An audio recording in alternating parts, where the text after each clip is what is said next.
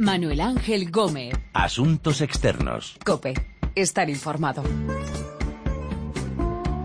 Hola, saludos. Comienza Asuntos Externos, este análisis de lo que pasa en el mundo con los corresponsales de la COPE. Vamos a hablar de los casos de acoso sexual en la política francesa. Hasta ahora no se hacían públicos, nadie decía nada, pero las cosas están cambiando. Un vicepresidente de la Asamblea Nacional, diputado ecologista, ha tenido que dimitir de esa vicepresidencia. Miraremos hacia Libia. El gobierno de unidad nacional libio va a recibir de Estados Unidos y de países europeos armas para combatir a los yihadistas de Daesh, aunque primero se tendrá que dar algún paso en Naciones Unidas. Y echaremos un vistazo a cómo está la situación en Egipto, en donde el presidente Abdel Fattah al-Sisi está aplastando todas las voces críticas con su régimen. De todas estas historias vamos a hablar con nuestros corresponsales en París, Norte de África y Oriente Próximo. Y primero, Francia. J'étais en tribune et à un moment donné j'ai voulu faire une pause, je suis sortie de la salle et dans le couloir euh, qui longeait cette salle, euh, Denis Baupin est venu, m'a plaqué contre le mur euh, en me tenant par la poitrine et a cherché à m'embrasser. Je l'ai repoussé violemment d'ailleurs, je lui ai rien dit sur le moment, j'étais tellement choquée que j'ai pas dit grand chose en fait. J'en ai parlé à Después de años de acoso y de avances sexuales no deseados, las políticas francesas han empezado a denunciarlos, acoso sexual de hombres, de políticos, en muchas ocasiones de su propio partido. Sandrine Rousseau, eh, portavoz de los ecologistas, contaba cómo Denis Bopin, hasta hace unos días vicepresidente de la Asamblea Nacional, se acercó a ella, la pegó contra la pared, la sujetó por el pecho e intentó besarla. Se lo comentó a dos personas de la dirección de su partido y le dieron a entender que era algo habitual. París, Asunción Serena, saludos. Saludos, ¿qué tal? Hola. El caso de Denis Bopin, eh, de, de, su conducta de acoso hacia las mujeres, es uno de los últimos que se ha conocido en la clase política francesa. Exactamente las mujeres que le han denunciado, ¿de qué le acusan? Son ocho mujeres en total y cuatro de ellas han decidido dar su testimonio a cara descubierta, las otras cuatro no, y relatan pues las agresiones o el acoso que han sufrido de parte de quien hasta ahora era el vicepresidente de la Asamblea Nacional y figura emblemática entre los ecologistas. Son eh, todas miembros de, su partido o colaboradoras. Una de ellas, Sandrine Rousseau, que es eh, en la actualidad portavoz de los Verdes, es la que hemos oído y relata pues como en octubre del año pasado pues Bopin la soltó en un pasillo, ¿no? Es ese testimonio que hemos oído y luego está por ejemplo el Isabel Attag que es diputada y cuenta pues que hace durante que hace no que durante año y medio le estuvo recibiendo mmm, estuvo recibiendo recibiendo decenas de mensajes obscenos y bueno pues todos los testimonios a cara descubierta o anónimos son de este estilo. ¿Por qué estas mujeres que ahora están denunciando eh, no lo habían hecho hasta ahora? Quizá porque se veía como algo normal, eh, era algo que todo el mundo sabía y que se aceptaba. Pues eso es precisamente lo que comenta Sandrine Roussan, que cuando le pasó esto, pues se lo dijo a dos miembros de la dirección del partido y uno le, respondió, ah, bueno, ya ha vuelto a comenzar y el otro le dijo, pues eh, que, que esto son cosas que suceden a menudo, ¿no? Y el actual secretario nacional del partido pues ahora dice que, que, a él le habían informado, pero de forma informal, ¿no? De que había esos acosos y esas agresiones. Esto, de esto hace ya un año, pero bueno, el, el diario Liberación incluso había escrito un artículo en este sentido, pero que era en esos rumores. Entonces, claro, pues que con rumores no había elementos tangibles con los que poder tomar eh, ninguna decisión. Y luego también juega un papel el hecho de que estaban todos eh, comprometidos con unos ideales políticos, ¿no? Y esto psicológicamente, pues claro, es más difícil a las mujeres romper con, con este entorno, ¿no? Con este ideal de querer sacar adelante, en este caso concreto, lo que son las ideas del Partido Ecologista. Entonces, ahora lo que les ha llevado a hablar es que Denis Baupin, pues participó en marzo en una foto con otros diputados, hombres, todos ellos, que se pintaron los labios de rojo en una especie de acto solidario en el Día Internacional de los Derechos de las Mujeres. Entonces fue esa foto la que hizo que una de sus víctimas, Hélène de Vos, que es concejal eh, ecologista en Mans, pues le provocase una reacción, ella dice que de vómito, y, y, entonces inmediatamente puso un mensaje en Facebook preguntándose si no había límites para la indecencia, ¿no? Que hacía tiempo que quería hablar, pero que hacía falta superar la vergüenza de ser una mujer víctima, ¿no? sobre todo en el mundo de la política. Y es a partir de ese mensaje que dos medios, Mediapart y France Inter, pues han realizado una investigación que se ha saldado pues con, el testimonio de estas ocho mujeres. Mm. Hay, hay pocas mujeres que en esta situación acudan a los tribunales cuando son acosadas y atacadas de esta forma en Francia. ¿El gobierno ha anunciado alguna medida para ayudar a que las víctimas tengan más fácil denunciar, para ayudar así a frenar estas conductas? Pues mira, el último estudio que ha publicado el Defensor de los Derechos dice que hay un 20% de mujeres que consideran que se han visto confrontadas al menos una vez en su vida profesional a este tipo de problemas. Y no es que no hablen, porque sí se confían eh, pues a colegas, al médico, a organizaciones sindicales pero no son escuchadas. ¿no? Entonces, pues esto les lleva a, terminar callándose. Y luego el principal impedimento que hay para denunciar es el temor a perder el trabajo, porque según la Asociación contra la Violencia hecha a las mujeres, el 95% de personas que denuncian estos hechos acaban perdiendo su trabajo. Aunque es cierto que, bueno, en la mayoría de esos casos, hasta un 80%, ganan ante el Tribunal Administrativo. Pero bueno, eso que supone a una empresa pues una condena de seis meses de salario y unos miles de euros por el perjuicio moral causado pues es algo que, pueden asumir ¿no?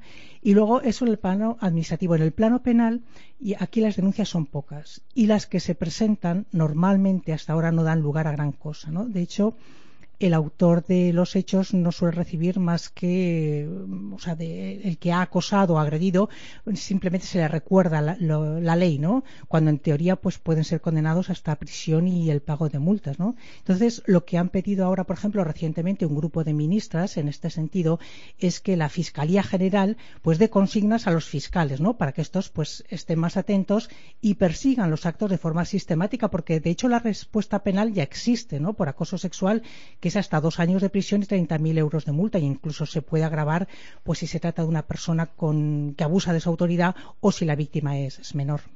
Aparte del caso de este vicepresidente de la Asamblea Nacional, ¿ha salido a la luz alguno más? ¿Y qué es lo que ha dicho Denis Bopin eh, para defenderse?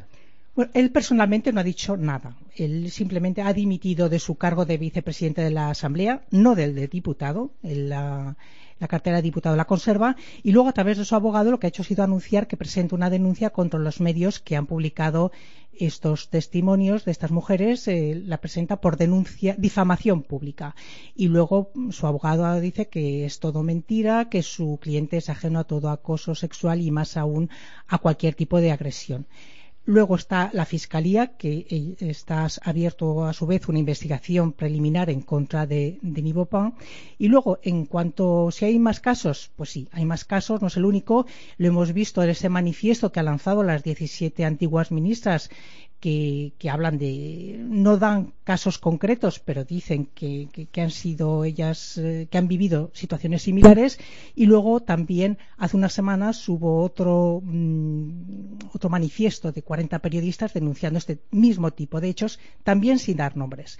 Y luego ha habido un caso más eh, reciente el del ministro de economía Michel Sapin, que se ha visto forzado a disculparse le ha costado, pero lo ha hecho al final, después de que apareciera en un libro pues que había tirado del, elástico de la ropa interior de una periodista que se había agachado. Entonces, al principio lo negaba en plan con forma bastante frívola, pero una vez que ha salido estos hechos de Denis Bopin, digamos que se ha visto obligado al menos a disculparse. Y luego está el caso que está en la mente de todos, el de Dominique Strauss-Kahn, aquella acusación de violación en un hotel de Nueva York que se saldó con un acuerdo económico entre las partes y que venía seguido, de hecho salieron entonces más a la luz pues muchísimos casos de personas que se decían víctimas de su agresividad. Y luego, no solo entre los socialistas o los verdes, también hay los conservadores, está Georges Tron, que es un antiguo secretario de Estado de Chirac, al que le espera pues un juicio en el Tribunal de lo Criminal por violación y acoso sexual. Otro de los problemas, creo, es que estos delitos prescriben muy pronto, ¿no? Eh, en algunos de estos casos el delito ya ha prescrito y los acosadores no tienen que responder ante los tribunales. Claro, eso es lo que proponen algunos, ¿no? Por un lado, reforzar lo que es la sanción del patrón, que es indispensable, ¿no? Para que se tome una mayor conciencia de, de la gravedad de estos hechos. Y luego se está reflexionando sobre ese tema de la prescripción, porque eh, está el hecho de que elaborar un dossier contra un acosador pues lleva mucho tiempo y con el riesgo además de poder caer en una denuncia calumniosa que también puede ocurrir, ¿no? Pero entonces lo que están pidiendo es que la prescripción de tres años que existe ahora no comience a partir de una vez que se producen los hechos, sino desde el momento en el que el trabajador ya no depende económicamente de su superior. Entonces así es mucho más fácil ¿no? llegar hasta el final en la investigación y en la, y en la denuncia de, de las agresiones.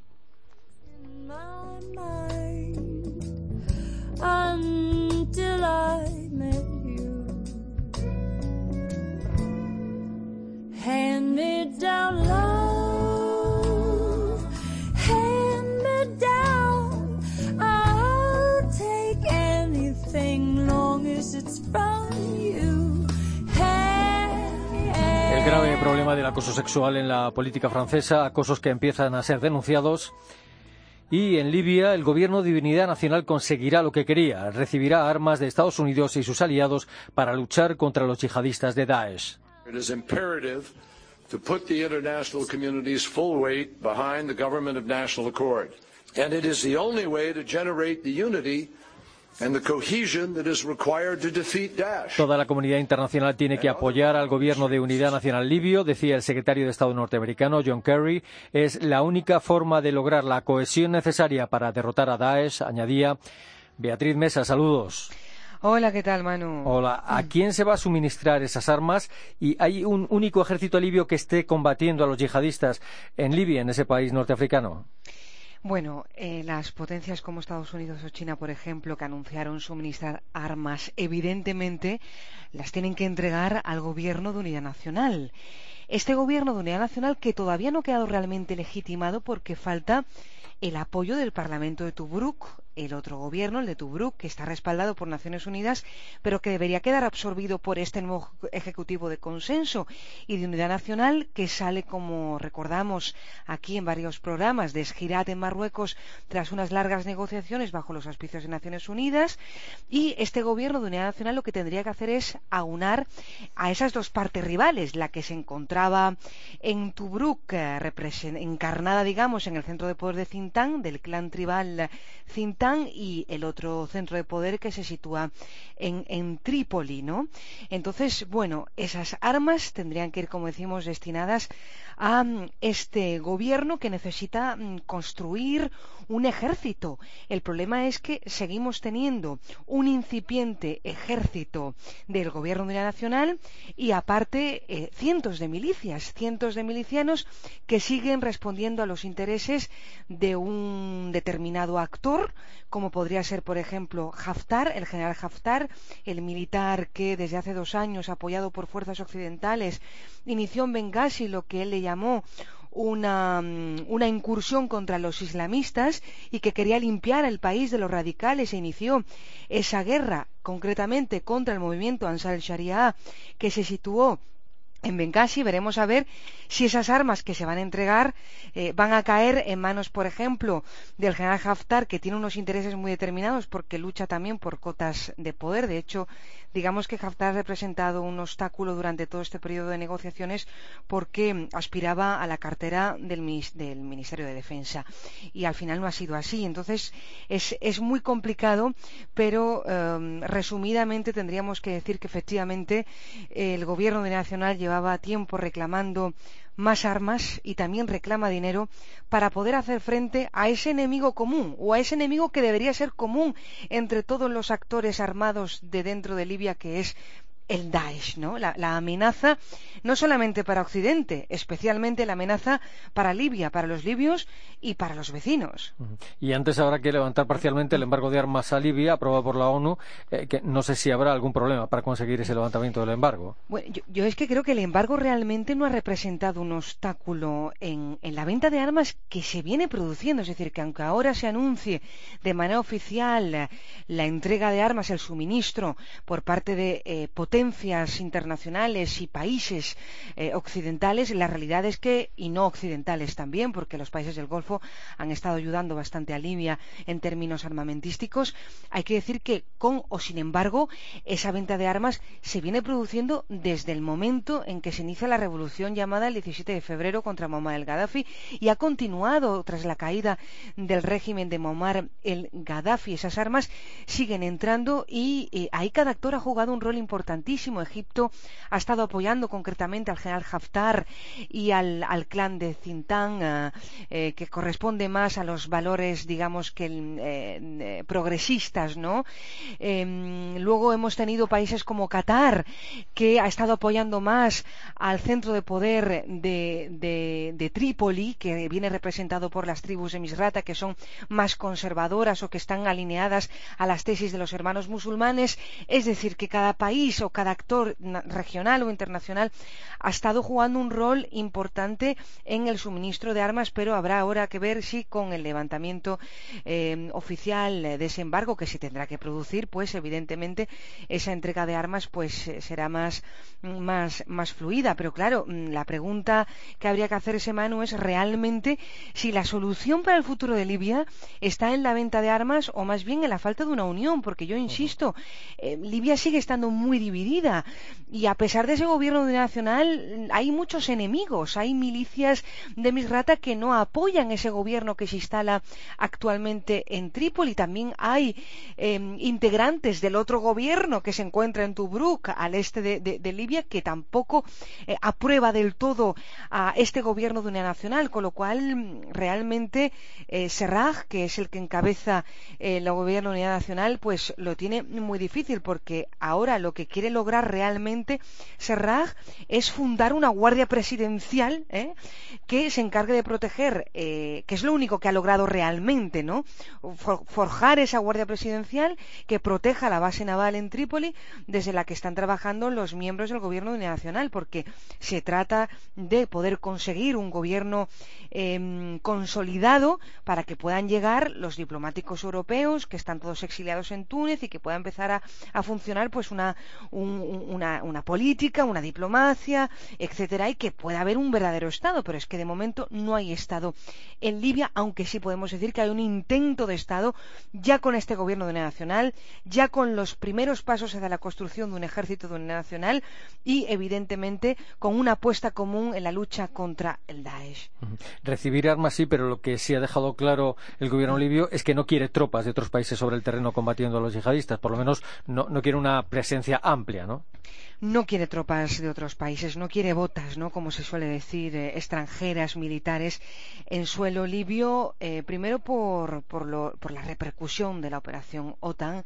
y, en segundo lugar, hay un temor generalizado a que se pueda levantar un verdadero frente yihadista en Libia como el que se sitúa en Irak o en Siria con argumentos de lucha contra una ofensiva militar extranjera. Es decir, el miedo que se produzca mm, ese frente hace que eh, las élites políticas en Libia eh, pues rechacen la posibilidad de que se puedan desplegar esas tropas sobre el terreno, pero evidentemente eh, siguen exigiendo ayuda económica y también, como estábamos explicando, ayuda militar, logística, ¿no? En este en este sentido.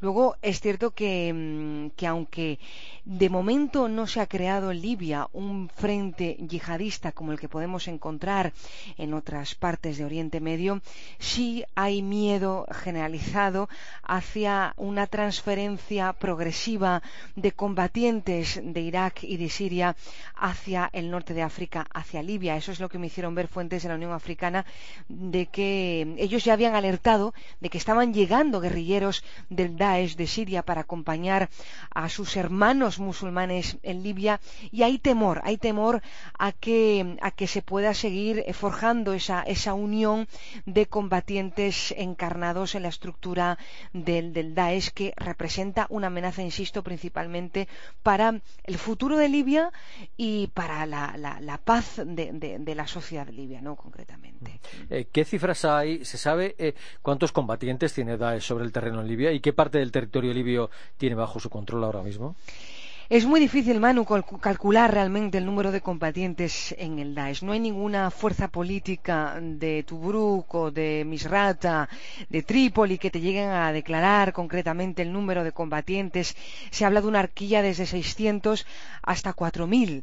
Lo que yo sí sé que lo que empezó siendo un embrión en 2014 del Daesh instalado en, en Sirte, en la que fuera la ciudad natal del exdictador Muammar el Gaddafi, hay que decir que ese embrión que nace en 2014, llamado Daesh, eran antiguos gadafistas que querían vengarse de la muerte de su líder. Y a ellos, poco a poco, se unieron, eh, se fueron uniendo eh, libios que igualmente se veían privados de parcelas de poder, o libios que habían hecho la revolución del 17 de febrero, que habían perdido amigos, que habían perdido familiares y esas nuevas élites políticas que llegan después de la caída de Gaddafi al Parlamento de Trípoli, pues nos responde a, las necesidades más elementales y que tiene que ver siempre y en todo momento con poder económico y poder político, y es así como Daesh empieza a, a crecer eh, dentro de Libia y peor aún, empieza a diseñar una estrategia al exterior parecida a la del Daesh en Siria, esa estrategia de conseguir apoyos y simpatizantes y refuerzos militares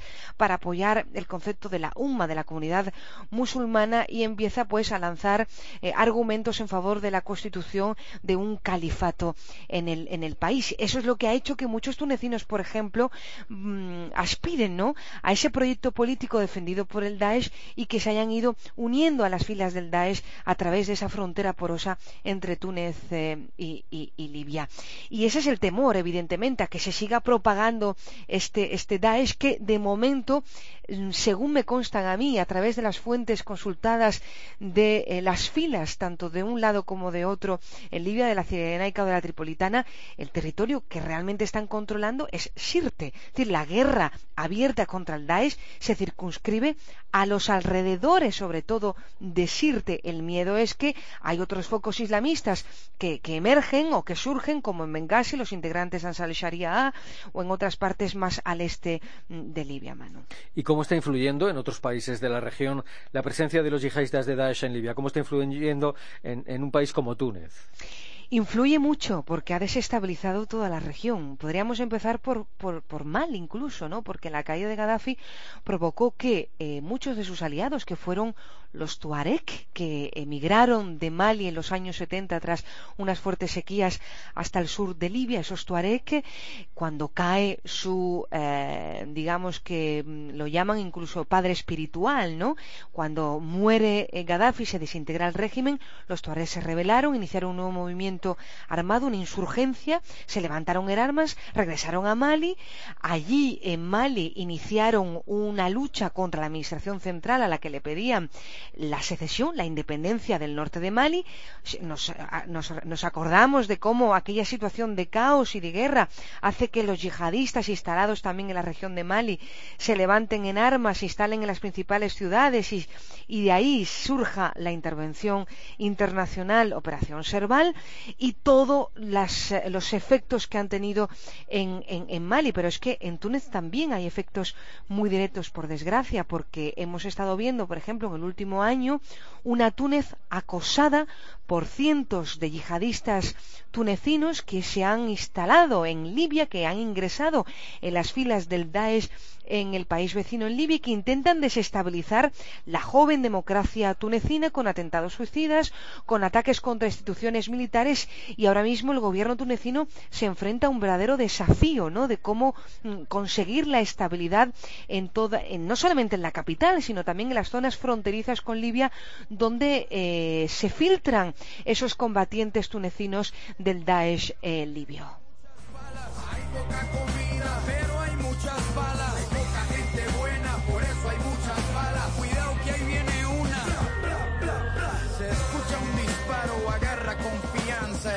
La persigue pero no la alcanza. La bala saca sus colmillos de acero y sin pedir permiso entra por el cuero. En Libia el gobierno de unidad nacional recibirá armas para combatir a los yihadistas de Daesh. Mientras tanto, en Egipto, otro país donde se vivió la llamada primavera árabe, no ha parado la represión desde que Abdel Fattah al-Sisi llegara al poder.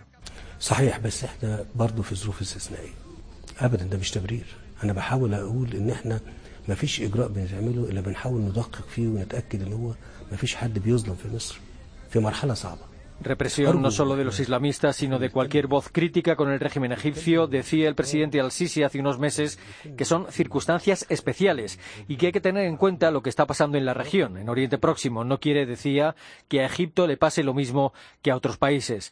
Miquel Ayestarán, saludos. Hola, ¿qué hay?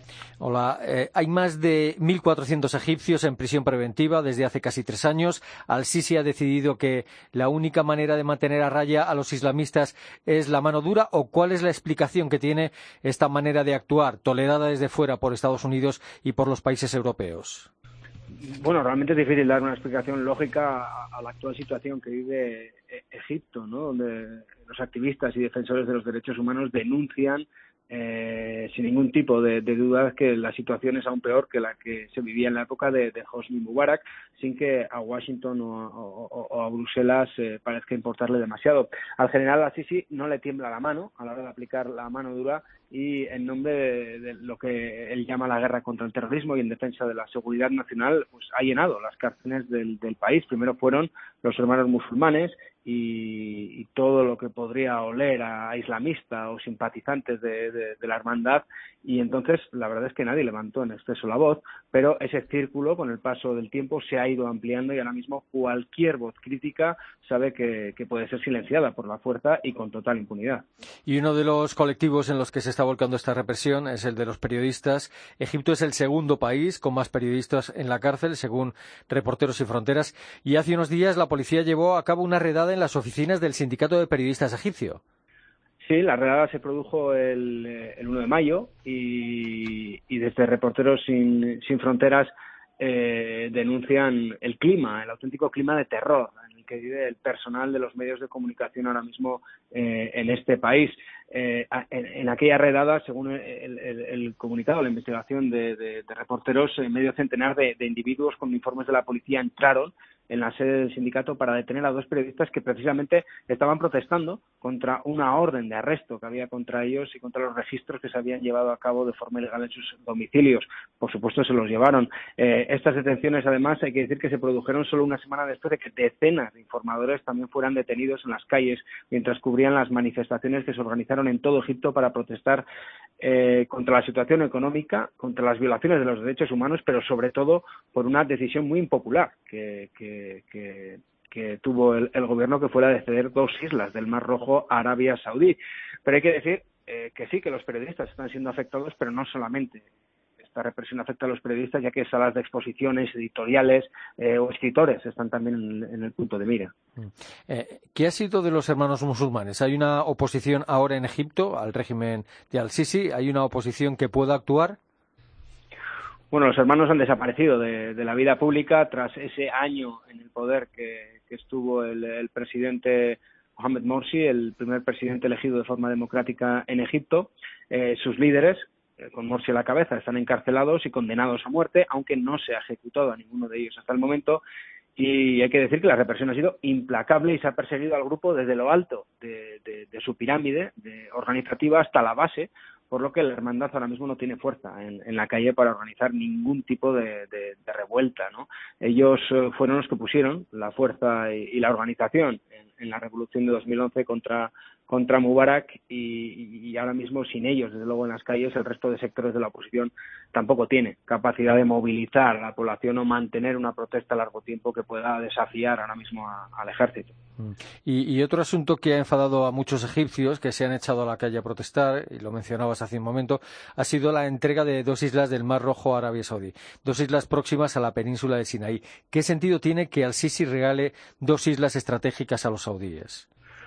Bueno, formalmente la, cesión de, las islas se llaman Tirán y, Sanafir, son islas pues para la gran mayoría pues desconocidas.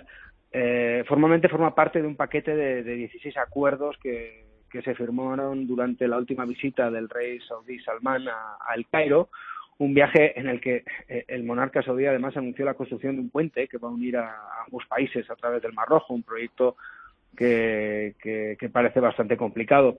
Eh, las autoridades de Egipto dicen que la cesión se debe a que después de seis años de, investigaciones sobre fronteras marítimas han llegado a la conclusión de que realmente estas dos islas pertenecen a los saudíes, eh, una versión oficial que, que, desde luego en la calle la gente no se cree Y, yo creo que a la hora de evaluar esta decisión hay que olvidar que Riyadh ha apoyado a, Egipto con millones y millones de dólares, miles de millones de dólares desde que Al-Sisi llegara al poder y las autoridades actuales eh, tenían que devolverlo de alguna forma.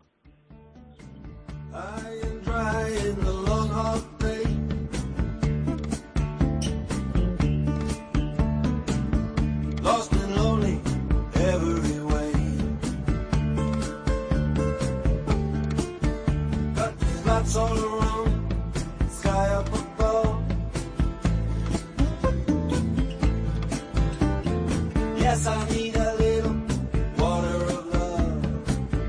La represión que no cesa en Egipto desde que llegara al poder Abdel Fattah al-Sisi, el gobierno de unidad en Libia que recibirá armas para combatir a los yihadistas de Daesh y las políticas en pie de guerra en Francia contra el acoso sexual, muchas veces de sus propios compañeros.